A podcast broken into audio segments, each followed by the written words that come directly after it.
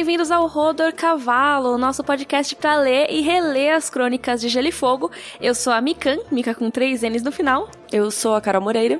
E hoje a gente tá sem a Flávia. Ah, estamos sem a Flávia, mas ela mandou um recado para vocês. Vamos ouvir, a gente também não ouviu. Ai meu Deus, o que, que Vamos será? ver o que vai acontecer. Essa semana foi um pouco longa e eu fiquei um pouquinho doente. Então eu não vou poder participar das gravações. Porém, eu queria deixar aqui alguns recados. Um, esse capítulo é muito bom. Dois, chateada de não gravar. Três, eu vou fazer os corvos pra vocês. Peraí. Cracacá! Cracá! Obrigada, Flávia, pelo áudio. E sim, esse capítulo é muito bom. Estamos tristes que Flá não veio hoje, mas ela tava numa semana meio doida mesmo. A gente falou: bom, vamos gravar sem ela pra render esse negócio, senão a gente não vai acabar esse livro. Sim, hoje a gente vai falar do capítulo Área 4, que é realmente um capítulo muito maravilhoso, excelente. Grandes tretas. O Ai. Valar Morgulhos hoje vai ter um saldo que nem eu estava é, antecipando. Tem a ver com a área, né, Valar Morgulhos, então É mesmo. ela que tem que aumentar essa contagem aí. Mas então vamos primeiro para os nossos corvos?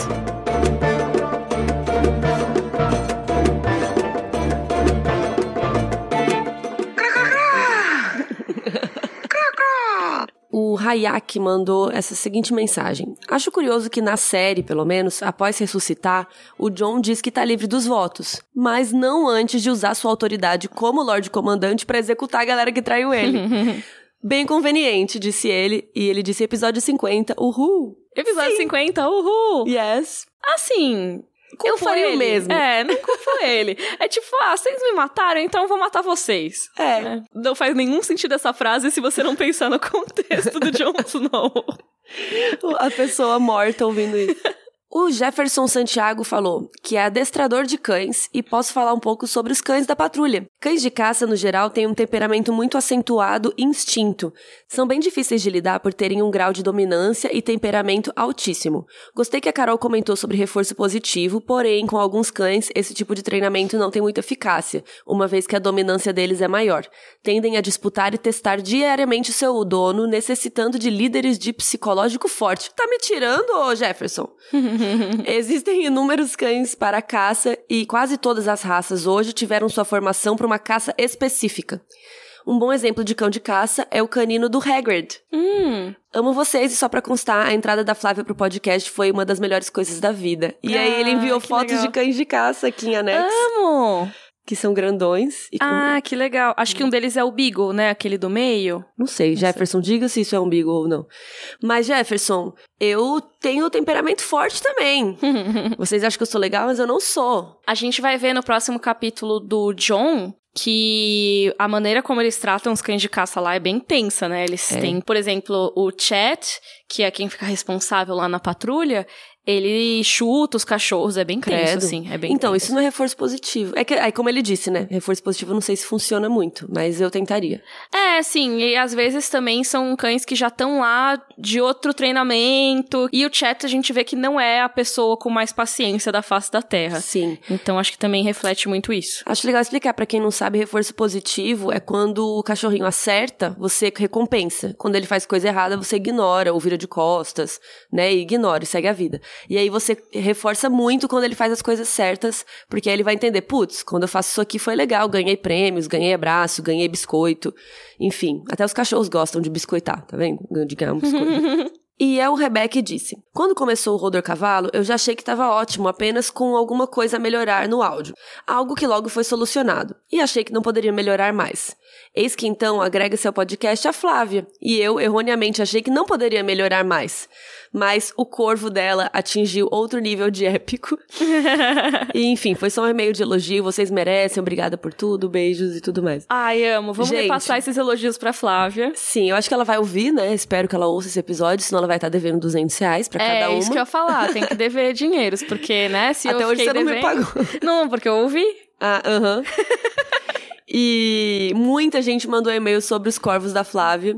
E hoje mesmo eu tava aprovando o outro episódio do Rodor e a Flávia faz os barulhos. Eu tava no meio da rua andando e eu fiquei morrendo de rir. E aí eu fiquei pensando, será que as pessoas estão achando isso muito idiota? Porque é muito engraçado, mas talvez seja uma piada interna nossa, sei lá. É maravilhoso. Só que pelo menos eu fiquei feliz que as pessoas estão entendendo a piada, eles estão na piada interna junto com a gente e eles amaram. Então, beijos, Flávia. Crá! Crá, crá. Eu não sei fazer igual ela, não é tão bom. E chega de perguntas. Eu declaro encerrado os corvos. Então vamos para nossa discussão do capítulo Área 4.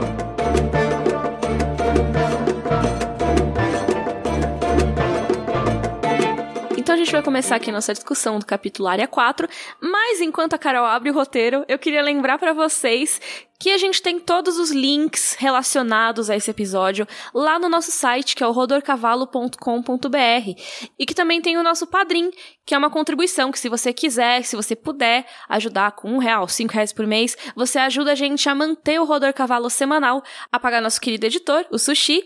Então, se você quiser dar uma olhada lá, é padrim.com.br barra rodorcavalo. E também a gente agora tem redes sociais, que são todas arroba rodorcavalo. Então, Twitter, arroba Rodorcavalo, Instagram, arroba Rodorcavalo. Também tem o nosso grupo no Facebook, que o link tá lá no nosso site. Então, Carol, a sinopse, por favor. No meio da aula de espada, diária com Círio, eles são surpreendidos por Sir Meryn Trent e guardas Lannister. Arya consegue fugir graças à ajuda de Círio, mas ele fica para trás, praticamente indefeso. Arya vai se infiltrando pelo castelo até conseguir chegar aos estábulos, onde encontra sua espada agulha, e acaba matando o garoto do estábulo para poder fugir. Esse capítulo, eu amo ele com todas as minhas forças, porque eu, eu acho que esse capítulo é fundamental mas ao mesmo tempo dói meu coração de ler, sabe? É, dá muito desespero. É. A partir daqui a área é sozinha, meio que para sempre, né? É, sim, Apesar ela dela ter perde um encontros- mentor, né? Tipo, ela tem vários mentores ao longo da jornada dela, e várias identidades, e vários momentos de atingir uma certa independência e tal. Mas esse é o momento da morte do mentor. Que tem tantas histórias e a gente vê na área aqui, né? Sim, e não só o mentor, mas aqui que ela se descola de tudo que ela Uhum. tem. Então ela nunca mais vai ver a família dela do mesmo jeito. Tipo, ela nunca vai mais vai poder falar com o pai dela, Uhum. é, encontrar a mãe dela. Tipo, a partir daqui acabou. É tipo como se fosse a maioridade dela, assim, né? É. Quando você muda da casa dos seus pais. Só que no caso dela, forçadamente. É, enfim, o fim da horrível. infância, né? É, que é meio todo isso. mundo fala, tipo, que é o momento que você não é mais criança, sabe? A área, se eu não me engano, nunca tinha visto uma pessoa morta assim, sabe? Tipo, desse Fora jeito. torneios, que ela nem foi no torneio, né? É, eu acho que ela até foi. Não, ela foi sim. No, Foi, no- né? Na série que ela não foi. É, então, mas uma pessoa morta numa situação assim de batalha, sabe? Porque eu acho que é um pouco diferente. Já é um choque uma pessoa morta. Mas assim, um monte. E pessoas da sua família, Da sua teoricamente, casa. né? Da sua casa. Que tudo bem, às vezes ela pode não conhecer um ou outro, mas que alguns ela conhecia. E ficar imaginando o que aconteceu com o próprio pai, o que aconteceu com o Sírio. Esse capítulo é realmente um momento de terror e desespero, assim. E eu tenho vontade de abraçar a área e, tipo, deixar ela chorar esse tempo todo, esse capítulo, porque é muito desesperador. Então vamos lá. Como a gente falou, Ned deixou a área fazer o seu último treino com o Sírio antes de partirem para Winterfell. Mas esse treino, infelizmente, será o último para sempre. Não vai ser só o último antes de ir para Winterfell, né? Então na aula, é, o Sírio vai falando, é muito legal, porque vai mostrando um trechinho da aula normal deles, né? Então ele fala esquerda, direita, para baixo, para cima, não sei o quê. Então ele vai avisando onde ele vai dar uma estocada com a espada de madeira. E a área vai tentar se defender, ele vai avisando antes, né? É meio que quando você faz aula de boxe, eu fazia Muay Thai e tal, o professor avisa mesmo no começo. Só que tem uma hora que ele fala esquerda e vai pela direita. E aí ela buga, e aí ele consegue golpear. E aí ele fala, agora está morta. Ela pensa, um hematoma é uma lição, e todas as lições nos melhoram. É muito bonitinho, que são os, os ensinamentos Que ela dele, fica né? repetindo, né? E aí ela fica chate, né? Porque ela foi enganada. É, tipo, ah, Sírio, eu só morri porque você trapaceou. Só que ele não. Porque, na verdade, o que, que ele fala? As palavras do Sírio mentiram, mas os olhos e o braço dele diziam a verdade. E esse é o principal ensinamento que ele passa pra Arya nesse último encontro deles, que ela tem que confiar nos sentidos dela. O dançarino da água, ele tem que ver. Então é meio que isso, você primeiro sente o que tá acontecendo. Você vai ver com seus sentidos. Vai ver de verdade, né? Isso. Então ele até fala: ah, veja com seus olhos, sinta com a sua língua, assim, cheire com o nariz, Uhum. toque com sua pele. Ou seja, confie nos seus cinco sentidos. Não na cabeça. É, a cabeça vem depois. Tipo, a decisão racional vem depois. Então, é meio que assim, você tem que agir por instinto primeiro. Eu acho que é muito interessante isso. Então, tipo, fareja se tem alguma coisa errada. É que eu acho muito fofo esse momento, porque a aula tem a parte física, tipo, esquerda, direita, estoca, nananã, se defende. Mas tem uma parte que é mental, que é um ensinamento. Aí, tanto que ele fala pra ela, vamos parar agora, que eu vou te contar um negócio. Vou te... Sabe? Eles largam as espadas por um instante, pra eles poderem ter uma conversa sobre coisas que são mais da cabeça mesmo. Porque não adianta você aprender a defender com o braço e com a perna se você não sabe como pensar, como que o seu inimigo pensa. Então eu acho legal que ele faz uma pausa na aula pra ter esse momento, tipo, ensinamentos, sabe, da, para a mente, não sei. Eu gosto muito disso porque eu acho que isso é total uma vibe artes marciais, assim. Uhum. Eu não sei se no Muay Thai tinha, mas quando eu fazia taekwondo era muito isso. Tinha alguns momentos que o Sabonin, que era o mestre, né, ele simplesmente sentava a gente pra conversar a respeito de alguma coisa, passar alguma filosofia, falar sobre como a gente encara o exercício, ou como a gente encara tal coisa na vida e tal. E eu acho que isso é uma coisa que o Sírio passa muito na questão da dança das águas, que as artes marciais não são só uma luta, não são só um exercício, mas são um modo de viver e ver as coisas. Uhum. Vou até puxar um pouco mais. Que se você pega judô, por exemplo, ele é formado por dois kanjis, dois símbolos chineses, né, caracteres. E o segundo caractere é o caractere de caminho. Então, muitas das artes marciais no Japão costumam ter o do no final, que é meio que o caminho de não sei o quê, o caminho de BBB. Então, não é só karatê, se eu não me engano, me corrijam se eu estiver errada, mas é karatê do, que seria o caminho das mãos vazias. Legal. Porque ele não usa as armas e tudo mais. Então você segue um caminho que tem toda uma filosofia. E a gente vê aqui a filosofia, como é o modo de proceder, como é o modo de viver do dançarino das águas. Sim, isso é muito fofo. Só que pra falar disso, ele conta um pouco da história da vida dele. Aí a gente volta pro passado, assim. Então, Círio Forel, ele já tinha até se apresentado como a primeira espada do Senhor do Mar de Bravos. Ou seja, ele seria o top espadachim da cidade. Guarda real, assim, vamos dizer assim, capitão da guarda, tudo junto do Senhor do Mar. E aí, assim, só... O que, que é Bravos, né? Vamos Estamos abrir um aqui- parênteses. É, vamos abrir um parênteses.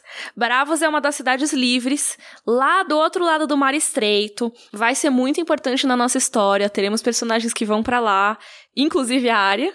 Sim, por isso que eu achei legal a gente fazer uma pausa, né? Acho que talvez a gente já tenha até falado de Bravos. Mas acho que bem brevemente, né? É, mas vamos só lembrar rapidinho, assim, que lá fica mais ou menos, bom, fica do outro lado do mar, né? Fica em Essos e fica bem pra cima, assim, do mapa, bem na pontinha, é mais ou menos na altura dos dedos, na altura ali do Vale de Erin, Uhum. de Westeros. Então, só tem um mar no meio, assim, entre eles, mas é mais ou menos naquela altura. E é uma cidade muito legal porque foi fundada por ex-escravos. Então ali, gente, tudo é liberado. Se você quiser ter sua religião, você que tenha, problema é seu, você que lute. Se você quiser ter sua vida, seus problemas, ninguém tá nem aí pra você. E acho legal que Bravos foi fundada por ex-escravos, mas que eram durante a época do Império Valiriano. E esses escravos fugiram ali da região de Valíria.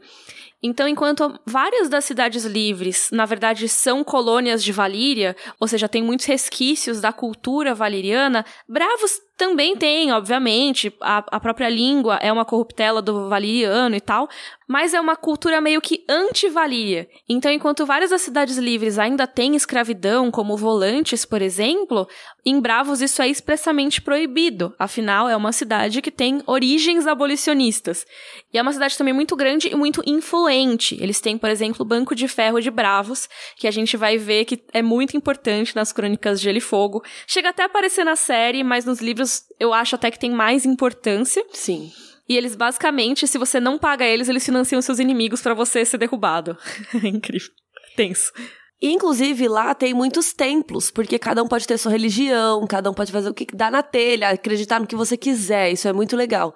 E, inclusive, um dos templos que a gente vai ver mais pra frente é a Casa do Preto e Branco, que é o da Casa do Deus de Muitas Faces, que uma amiguinha nossa vai acabar parando lá. Uhum. E, então, talvez seja uma influência aí do Sírio, que ela se interessou por Bravos. É. Pode ter começado aqui já, né? Tem ele e depois tem o Jaquen Hagar, que a gente vai falar um pouquinho depois nesse episódio mesmo a respeito dele. Mas aqui o Ciro ele conta sobre a backstory dele, né? Como que ele virou a primeira espada do Senhor do Mar de Bravos. Porque não é qualquer coisa, como a gente falou, é um cargo muito importante. E o Círio fala: Olha, pra ser sincero, eu não era o melhor de todos lá. Eu não era o mais forte, eu não era o mais rápido, nem o mais jovem. Mas eu tinha uma vantagem sobre os outros. Eu sabia ver. E como se deu essa coisa que ele sabia ver? Como ele provou isso?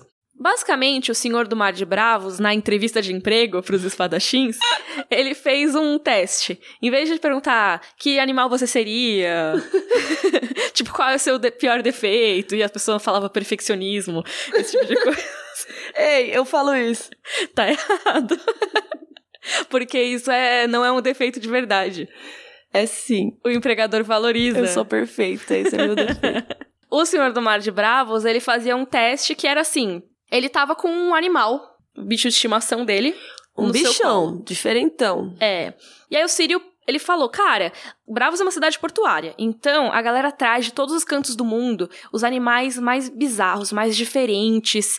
A galera trazia esses animais pra coleção do Senhor do Mar de Bravos. Ou seja, ele tinha um zoológico privado na casinha, na mansão, sei lá, dele. Uhum. E assim, gente, não façam isso. Deixa os bichos viver onde eles moram, sabe? E, inclusive, uma coisa que eu queria muito falar: esse negócio de tirar foto com bicho selvagem, é, com golfinho, não sei onde, lugar que pega raia pra você tirar foto. Cara, É. o animal não tá feliz. Ou aquele sabe? zoológico na Argentina com os animais dopados. É, então, tipo, isso não tá certo. Os animais, por mais que eles estejam já no zoológico, é, nesse caso, por exemplo, provavelmente eles não podem mais voltar pra natureza. Eu ainda Uhum. não gosto, não gosto mais de zoológico.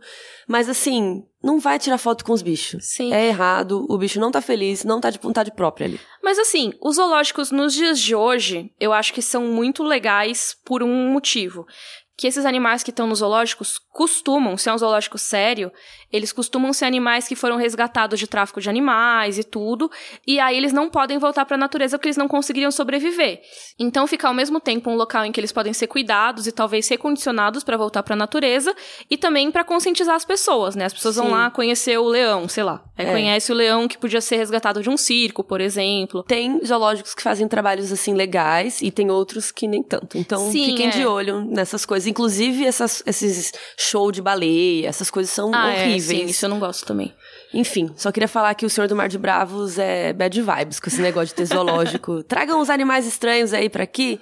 E aí eu vou colecionar. Mas eu acho muito legal que o Sírio cita esses animais estranhos que ele coleciona. E aí, olha só, vamos ver se vocês reconhecem esses animais. Cavalos listrados. O que, que você acha que é isso? É um zorse que eles chamam nas crônicas de É Gerifogo. uma zebra. Que é uma zebra, sim. Gente, eles foram na África É. e pegaram uns cavalos listrados. Aí tem, ó, coisas malhadas com pescoços longos. Girafas. O que, um que eu não consegui desvendar. Ratos porcos peludos. Rato porco peludo? Ah, podia ser tipo uma anta. Ah, pode ser. É, que Uma tipo, capivara. Uma capivara também, eu amo capivaras. Pode ser. Tigres que transportam crias numa bolsa. Será que é um canguru? É, um marsupial, assim, não sei se necessariamente tigre, mas interessante. É, eu fiquei pensando, será que é um canguru? Enfim, eu achei muito legal a descrição dos bichos, que pra eles eram, olha, que, que estranhão, que diferentão.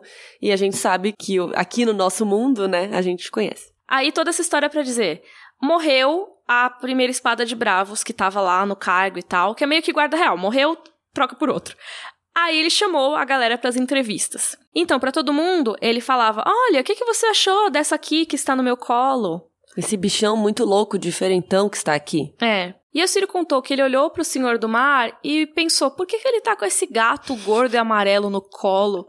Nada a ver, né? O que você tá com esse gato aí, cara? E aí o Senhor do Mar falou, nossa, porque esse animal, ele é lá de longe, não sei o quê. E aí queria saber se você já tinha visto um bicho como esse. E aí o Sírio, sim, todas as noites nas vielas eu vejo um desses. Todo dia. Toda terça-feira passa um. Porque é um gato. Sim. A rara pegadinha do malandro. É. E aí ele falou pra área, né? Cara, era um gato normal. Ele tinha as orelhinhas meio mordidas e tal, porque provavelmente ele pegou da rua, sabe? Esse gato brigava na rua. E também o senhor do mar chamava de ela, sendo que era claramente um gato macho, porque ele era grandão.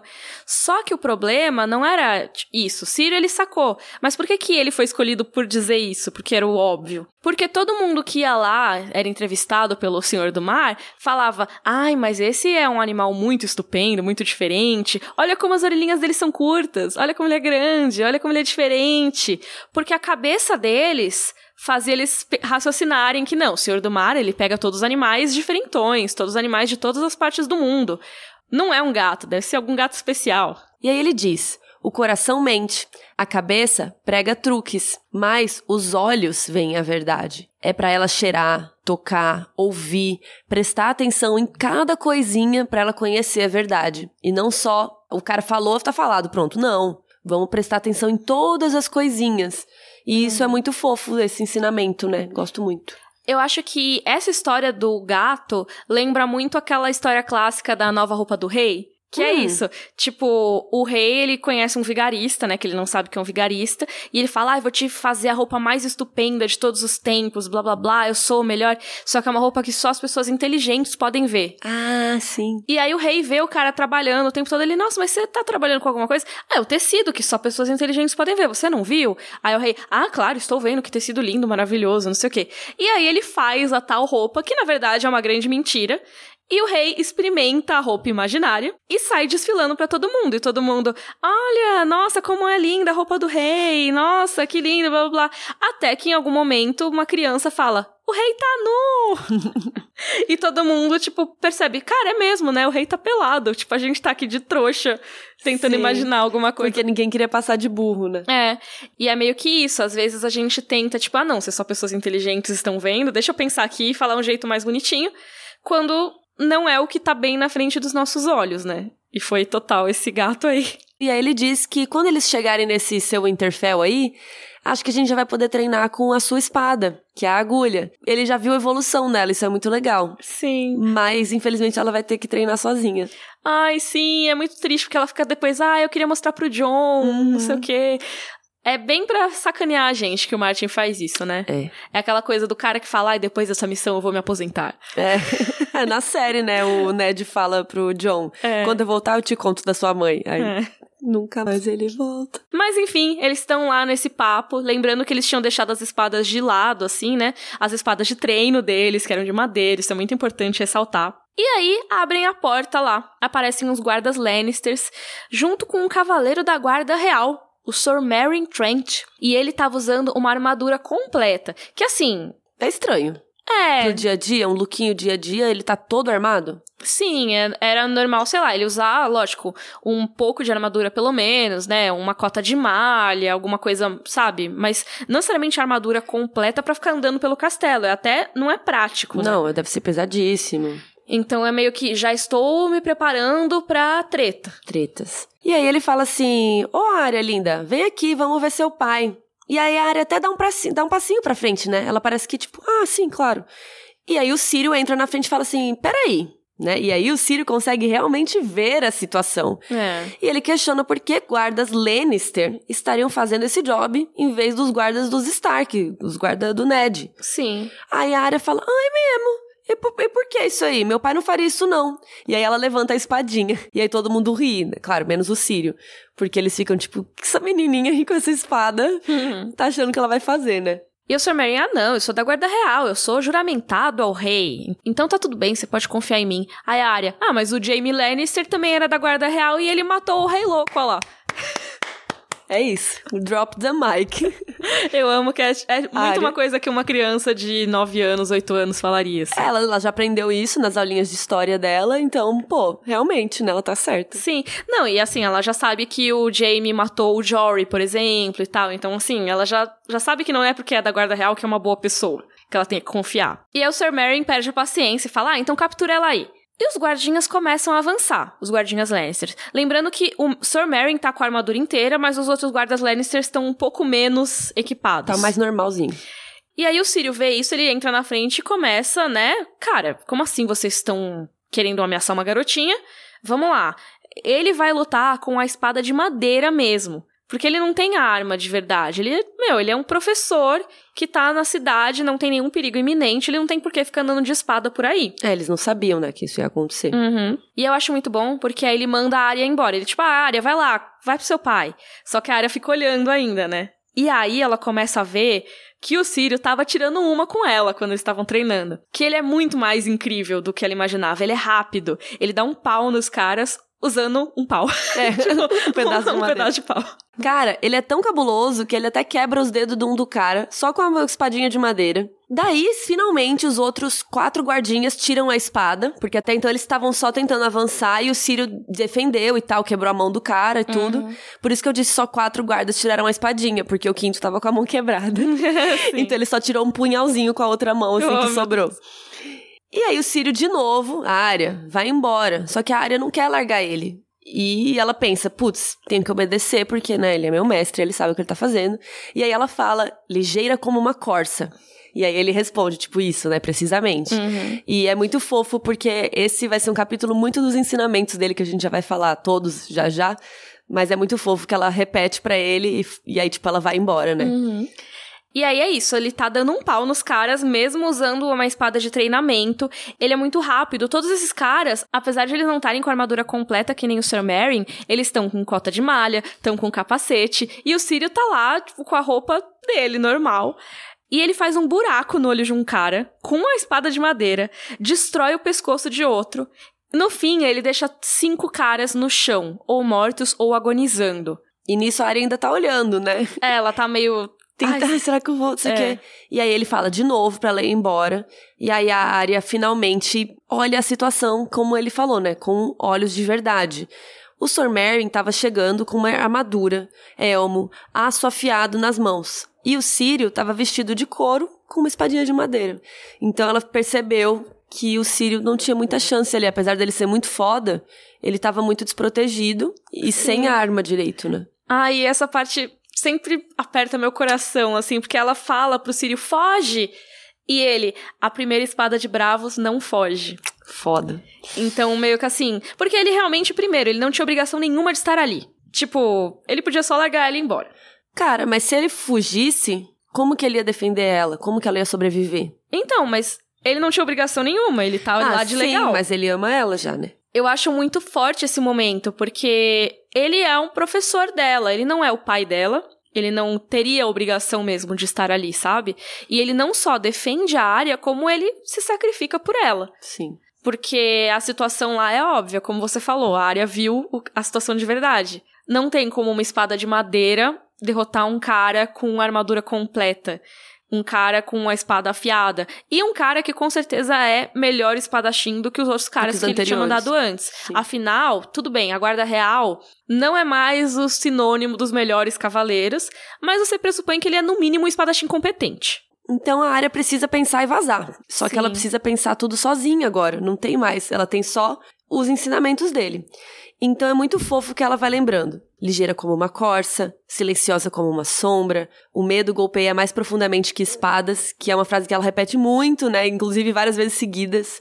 Forte como um urso, feroz como um glutão, nunca faço o que eles esperam, calma como águas paradas. São muitos ensinamentos que vão ressoar na mente dela em vários momentos desse capítulo, enquanto ela tá sozinha tentando se virar e pensar qual a melhor forma de agir a partir de agora. É, o Sirius salvou a vida dela, não só nesse momento, formas. mas também com os ensinamentos dele, né? Então ela sai de lá e ela precisa decidir se ela vai por baixo ou se vai por cima. Se ela for por cima, ela vai chegar na Torre da Mão do Rei, pro pai dela, pra onde ela deveria estar, teoricamente, né? E é rápido, né? Um caminho mais rápido. Sim, mas se ela for por baixo é um caminho mais desconhecido. E aí ela pensa: putz, eles esperam que eu faça isso. E nunca é pra fazer o que eles esperam que a gente faça. Então ela decide não ir pra Torre da Mão. E acho que isso é o que salvou a vida dela, né? No fim das contas. Total. E aí ela vai parar numa adega cheia de barris de cerveja que não tem saída. Então a única forma dela sair de, dali era por onde ela entrou. Mas tem uma janela. Então ela escala vários barris pra poder olhar pela janela que tá rolando lá fora. E aí lá de fora ela vê a porta da Torre da Mão. parecendo arrombada e com um homem Stark morto nos degraus. Ai, sim, ela vê as cores, né, da roupa deles e ela ouve barulhos de luta, ouve gritos. E ela começa a pensar, putz, e meu pai? Sabe? É a Torre da Mão. Se tá tendo uma batalha ali, o que, que aconteceu com meu pai?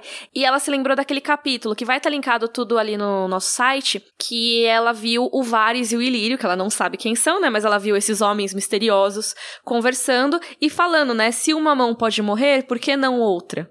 É, ela já fica meio preocupada. Será que meu pai morreu? Será que, que ele tá bem? O que, que tá acontecendo, né? E aí ela decidiu sair pela janela e foi escalando até chegar aos estábulos. Então ela foi indo pelas paredes e tal, e deu um jeito e chegou. Quando ela chegou lá, ela encontrou o Hulen, que era mestre dos cavalos em Winterfell. E ela achou que ele tava até morto, porque ele tava todo furado, cheio de sangue no chão. E quando ela vai olhar ele de perto, ele, ele, ele tá vivo por uns instantes. Tipo, área. É, você precisa avisar seu pai. Previna seu pai. E morreu. Tipo aquela cena do Batman. É, tipo, bem clássico de história de fantasia, né? O cara prestes a morrer só fala uma última coisa e morre. Hum. E aí, assim, não era só o Hulen que tava morto lá. Ela identificou mais um cavalariço que ela brincava. Ela identificou mais três guardas Stark mortos. E ela pensou, ah, eles deviam estar tá arrumando as carroças pra gente. Porque lembra? Parece que foi um milênio atrás, mas existiam os planos de que eles iriam partir ao meio-dia com o navio para Porto Branco e aí para ir para Winterfell. E é louco porque sabe aqueles episódios de 24 horas, sabe daquela série que uhum. se passa em 24 horas? É meio isso, a gente tá lendo milhões de capítulos aqui, mas a passagem de tempo na verdade é muito perto, né? Uhum. É tipo um dia, depois no dia seguinte, só Sim. que a gente ouve a cada semana, né, o Rodor, então é. parece que tá demorando, mas é tudo assim seguidinho. Nesse caso é muito seguido, porque pensa que o Robert tava morrendo, era tipo de madrugada assim. E aí o capítulo do Ned que a gente leu na semana passada ele era no café da manhã, né? Começava no café da manhã e aí um pouquinho depois teve a reunião do pequeno conselho e aí a tentativa de golpe e o Ned foi preso. Isso da área é meio que ao mesmo tempo. Então pensa que o Ned foi preso e logo em seguida ou até durante, mas eu imagino que logo ao mesmo tempo assim, eles foram atacar os homens Stark, prender todo mundo, matar todo mundo. E então tinha um monte de gente Stark ali morto e só um Lannister morto, um guardinha Lannister. Então a área até pensa, né, tipo, que merda, hum. né? Eles falaram que os nossos soldados valiam por 10, não sei o que, ela, mó mentira isso. E ela até dá um chute num, num carinha morto lá. E aí ela pensou em pegar um cavalo e fugir, então ela achou umas roupas, uma pulseira de prata que ela poderia vender. Eu achei isso muito uhum. inteligente, né? Não só roupas para se proteger, mas ah, se vou precisar de dinheiro para comer, sei lá. Uhum. E pensou, vou para Winterfell, tal, pensou rapidamente nisso tudo e achou a agulha dentro de um baú lá cheio das roupas. Ela finalmente achou a espada dela, que vai ser muito importante nessa jornada aí. Uhum. Só que aí, Tum, tum, tum. Ela tá lá com a. Não é a boca na botija, ela tá com a mão no baú, pegando, né? Ela tava, tipo, tinha acabado de achar, porque ela ficou meio que tatejando dentro do baú para achar a espada, que tava embrulhada em um monte de coisa, imagino, né? Um monte de roupa e tal. E aí ela ouve, ah, está você! Aí ela, tipo, quem é esse, né? E aí chega um cavalariço. Ela pensa até que ele, ele tem cheiro de estábulo, né? E aí ela fala: Não, meu pai vai te dar dinheiro, né? Se você me ajudar e tudo. Me ajuda a fugir. É. E aí ele, seu pai já tá morto. Eu vou é te vender pra rainha, porque ela tem dinheiro. E aí ele vai tentar pegar a área e ela, num reflexo, vai ir, pum, com a agulha nele. E é muito legal porque nessa hora ela falou que, ela pensa, né, que todos os ensinamentos que o Círio deu sumiram da cabeça dela e ela só lembrou do ensinamento que o John falou para ela que é espetar com a ponta aguçada, né? Com a ponta pontuda. Uhum. Então, foi o que ela fez. Ela só, tipo, virou e, puf, espetou, nem mirou direito, não pensou nada. Só foi.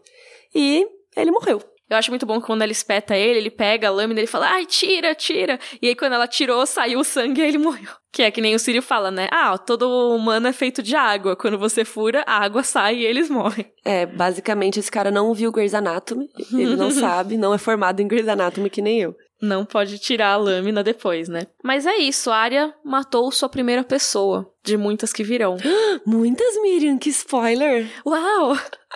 é, a Arya vai dar uns rolê. Bom, aí ela pensa de novo, né? Então, bom, vou pegar minha égua tal. E aí ela pensa, putz, os portões vão estar tá todos fechados. Independente deles saberem quem eu sou ou não, eles não vão deixar ninguém sair. Aí ela pensou, hum, mas o castelo tem outra saída. Que é aquela saída secreta, que lembra que ela perseguiu aquele gato preto uma vez e ela ficou perdida e acabou saindo do castelo e teve que entrar e falar: Eu sou a área, chame o mão, eu sou filha do mão. Que ninguém... é o mesmo capítulo da... que ela viu os caras conversando sobre a mão morrer. Isso, que era lá na sala dos monstros, que na verdade a gente sabe que é o lugar onde estão as ossadas dos dragões, né? Que o rei Robert tirou lá de cima e botou lá embaixo. Num, tipo um porão, né? Num lugar lá embaixo. Uhum.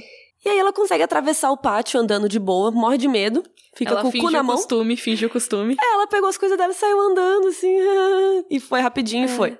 Foi meio que uma missão de videogame essa, né? Tipo, ah, ela tem que não chamar atenção, a missão Stealth. de stealth, né? Tipo, então tem que passar assim, sem, sem que os caras reparem nela, porque tava cheio de mantos dourados. E eu acho muito legal também, porque ela olha os mantos dourados e ela pensa, mas eu não sei de que lado eles estão. Tipo, eu não sei se eles vão me ajudar ou não. Em todo caso, é melhor eu não chamar atenção.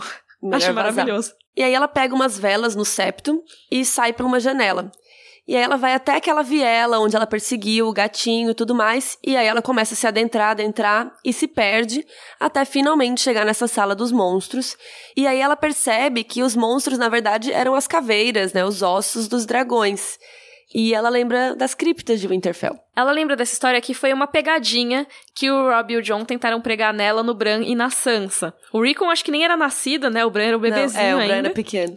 As criptas são um lugar meio aterrorizante, a gente já falou delas em outros capítulos. E aí, quando eles chegam numa tumba vazia, pula o espírito da tumba, branco e gemendo por sangue. Aí a Sansa sai correndo, o Bran começa a chorar e se agarra na perna do Rob. A Arya dá um soco no espírito. Por quê? Porque não era espírito coisa nenhuma. Ela falou: "Seu estúpido, você assustou o bebê". Porque era o John coberto de farinha. Então, é engraçado, porque o Sírio ensinou, mas ela, quando era mais nova, aplicou esse ensinamento do Sírio, né? Tipo, parou, olhou e, ah, é mesmo, é o John, olha só, todo branco, mas é o John. E agora também com os dragões é isso. Antes ela, tipo, ai não, devem ser monstros. Agora não, ela olhou friamente, com os olhos, e ela viu que, olha só, esses crânios são de dragões. E aí eu acho muito bom porque ela fica pensando o tempo todo, enquanto ela tem esse flashback, né? Ela, é porque ela tava com medo de que o garoto do estábulo, que foi o que ela tinha acabado de matar, ele tivesse espreitando por ela a todo canto. Então, não necessariamente ele, mas, tipo, talvez alguém como ele, O né? espírito dele. É, porque é isso, ele tá atrás dela, e ai meu Deus, o que que eu faço? E aí ela até pensa, e aí quando ela identifica o dragão, quando ela pensa no negócio das criptas, ela pensa também, cara, se ele tiver aí, ele vai ver a chama da minha vela. Então, talvez seja melhor eu apagar essa vela e andar na escuridão. Ao mesmo tempo, né, é tenso andar no escuro ali no meio das coisas. Mas ela consegue se aclimatar àquele lugar e perceber que ele não é tão assustador assim, mesmo no escuro. Isso é muito legal. Depois que ela pensa na história das criptas, ela, ah, se esse morto tiver aí, eu mato ele de novo, entendeu? Pronto, resolvido. E ela determinada a achar um jeito de voltar para Winterfell. Mas o que eu acho muito legal é a última frase desse capítulo, que é: Seus passos fizeram correr suaves ecos à frente enquanto mergulhava mais profundamente na escuridão. Que assim, é totalmente a história da área nesse momento. Ela tá mergulhando na escuridão ali das masmorras, mas ela ao mesmo tempo também vai mergulhar na escuridão na história dela. A história da área é uma queda pra escuridão, né? Ela vai ver coisas muito mais terríveis do que esse garoto do estábulo que ela teve que matar. E ela vai tomar um rumo de escuridão. Pelo menos nos livros até agora, é só o que tá acontecendo. Quando que a área vai sair, se é que ela vai sair dessa escuridão, a gente vai ter que ver mais pra frente só. É, se depender da série. É, mas É. esse aqui é o primeiro passo, sabe? Então eu acho que esse capítulo É, já indica muito pra onde a área vai a partir daqui. é muito interessante esse capítulo.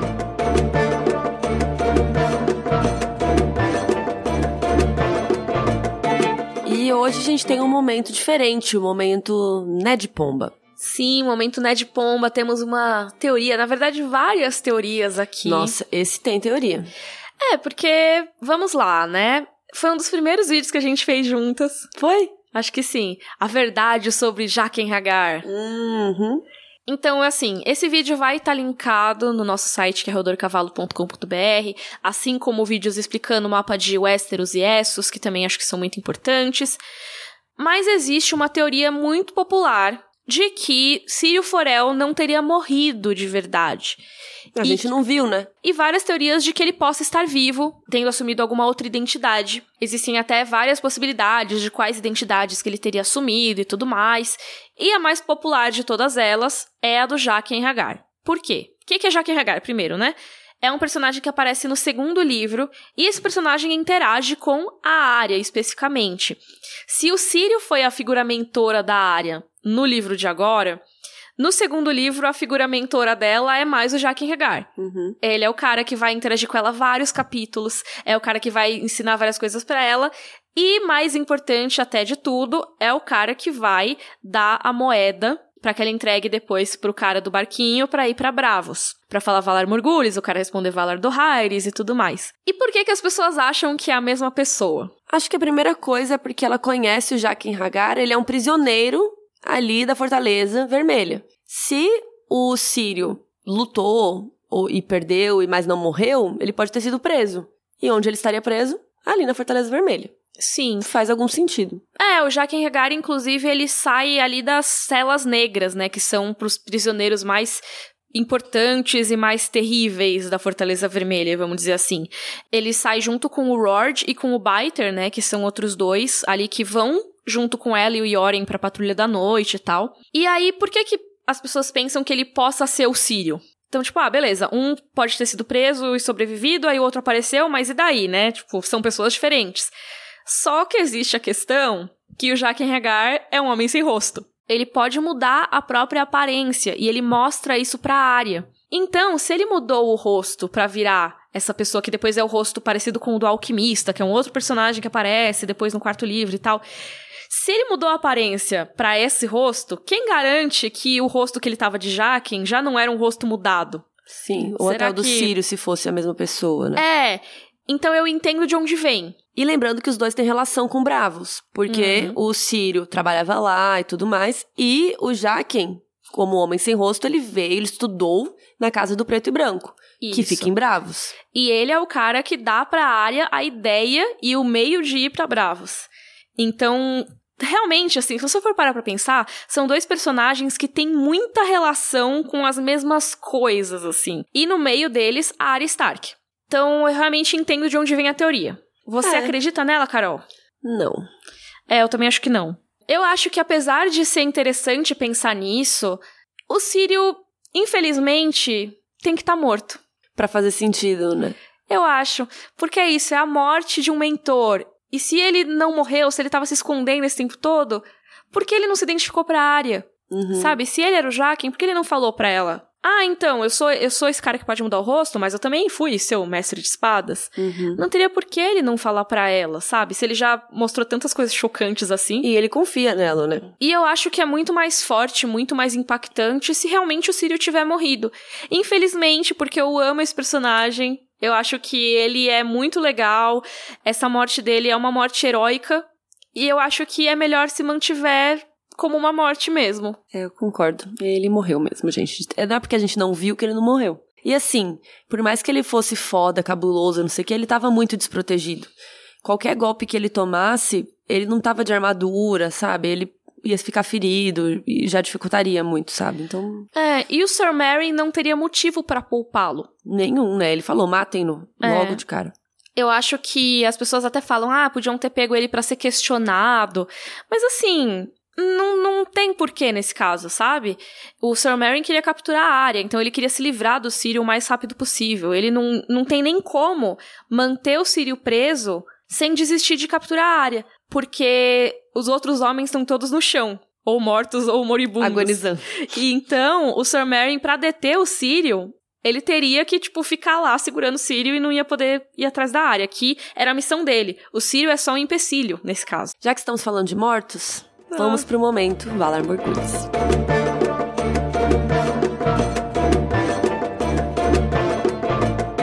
Tá, agora você vai ter que discutir comigo, já que Flávia não tá aqui, quem a gente põe na lista e quem não põe. Eu anotei todo mundo que morreu, e agora a gente vai ter que lutar aqui pra fazer essa conta. Então vamos lá, a gente tava com 27 mortos. Uhum. Esses cinco Lannisters que o Sírio talvez tenha matado, vamos contar os cinco como mortos? Acho que contaria como mortos, mas eu não sei se a gente colocaria no Valar Morgulhos. Acho que sim, né? Assim, o objetivo do Valar Morgulhos é contar os mortos. É, acho que sim. Acho que o Javali não. Mas, É. tipo, aqui é, um- é um lugar, é um, é um momento que a gente consegue contar os mortos. É. Do que, tipo, uma batalha e morreram centenas, sei lá. Eu acho. Acho que cada morto que é individualmente mencionado, talvez Acho valha a pena. vale. Por mais que eles não necessariamente tenham nomes, né, cada um deles aqui foi importante, assim, eu acho. É, eu acho. Então contamos esses cinco. Beleza. O Sírio, Contamos o Sírio. contamos, né? Eu acho que assim, acho que a gente bateu o martelo que Sírio morreu. É. Por mais que a gente não viu, nunca mais Se voltou. ele aparecer vivo aí no sexto livro, A gente tira. tira ele da lista. Beleza, tem que lembrar disso. Tá, tinha um morto Stark nos degraus da Torre da Mão. Acho que conta, porque a área conhecia ele. Tipo, provavelmente ele era da- dos Stark e tal. é, esse ela não reconheceu especificamente, mas era um homem Stark. Eu acho que conta. Conta? Então, Eu acho. então tá, eu concordo com você. O Hulen, que ela conhecia. O Hulen com certeza tem que estar nessa lista, ok? Um cavalariço e três guardas dos estábulos. Que um ela conhecia, o menino que ela brincava junto. Uhum. Que também eram tudo ali dos Starks. Aí tinha um Lannister morto no chão. E tem um cavalariço que a área mata. Que esse com certeza Esse a gente com vai certeza, contar. é. Então todos podemos contar? Será? Eu acho que sim, são 14. Ah, então eu vou, vou seguir você. É isso. Eu acho, porque quando eu fui contar depois, eu falei, cara, cada um deles foi importante.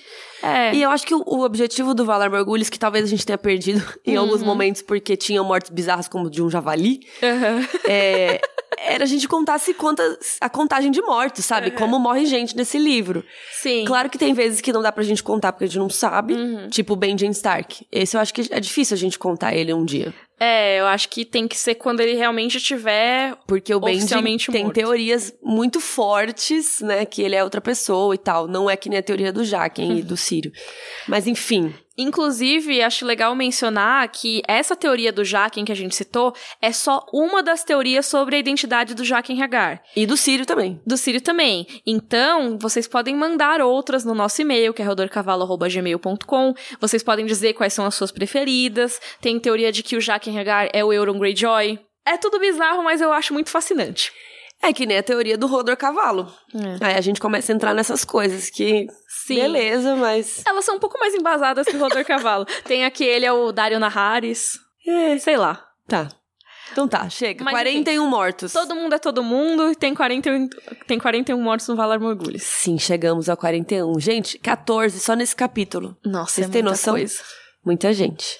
E agora, momento livro versus série. A gente vai pro episódio 8 da primeira temporada. E esse episódio tem o nome de uma relação com a área, que se chama A Ponta Pontuda. É, como que é? A Ponta Aguçada. É. Em inglês, The Pointy End.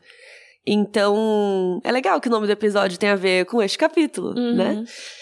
E aqui, no episódio anterior, lembrando, o Ned tinha sido traído no final do episódio pelo Mindinho e tal, e acaba o episódio. Então aqui a gente começa o episódio 8 com a aula do Sírio e da área.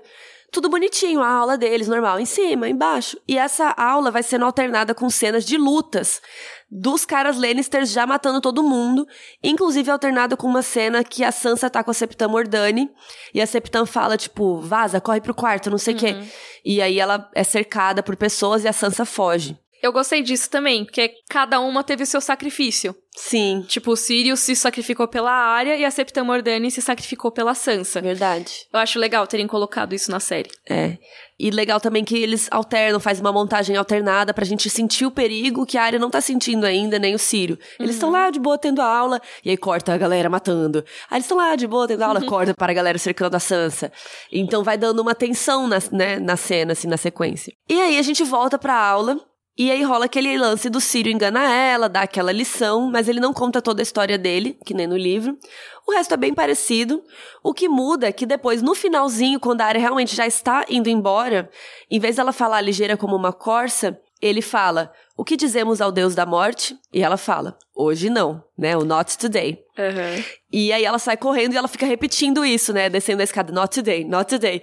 Ela vai repetindo isso. E aí depois tem a cena que a área mata o menininho do o cavalariço lá. Que na série é meio. Não sei, parece que tipo. Ah, pf, ah, daí ele fica. ah, aí morre, assim. Achei meio. Revendo, achei meio tosco. Ah, mas não sei, eu acho que é tipo, foi o reflexo dela, tipo, ah, sai daqui, espetou, sabe? Mas eu achei meio mal filmado, não sei. Não gostei muito da Entendi. direção, assim, sabe? Uhum. Mas ok. Foi E é- isso.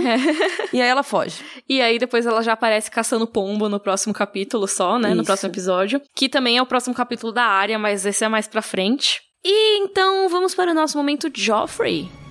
Bring me his head. Não há, não tem o que falar desse capítulo. É, realmente.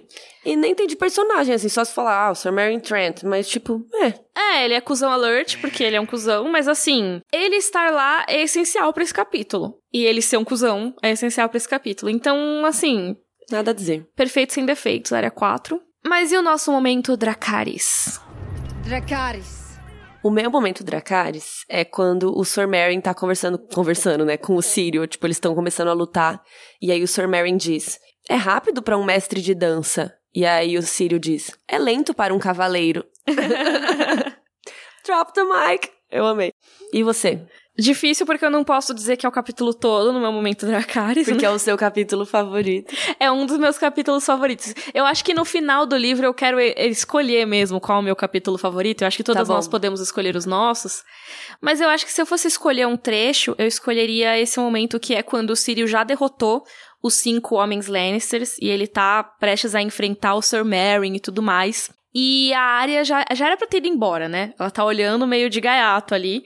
E aí o Círio, Arya, minha filha, chamou, sem nunca olhar para ela. Vai embora agora. E aí corta, ela vendo que o Círio não tinha chance contra o Sir Meryn, e ela grita pra ele, Círio, fuja! E ele, a primeira espada de bravos não foge. Posso escolher mais um momento Dracarys? Pode, vai. Vai pela Flávia, que a Flávia não tá aqui.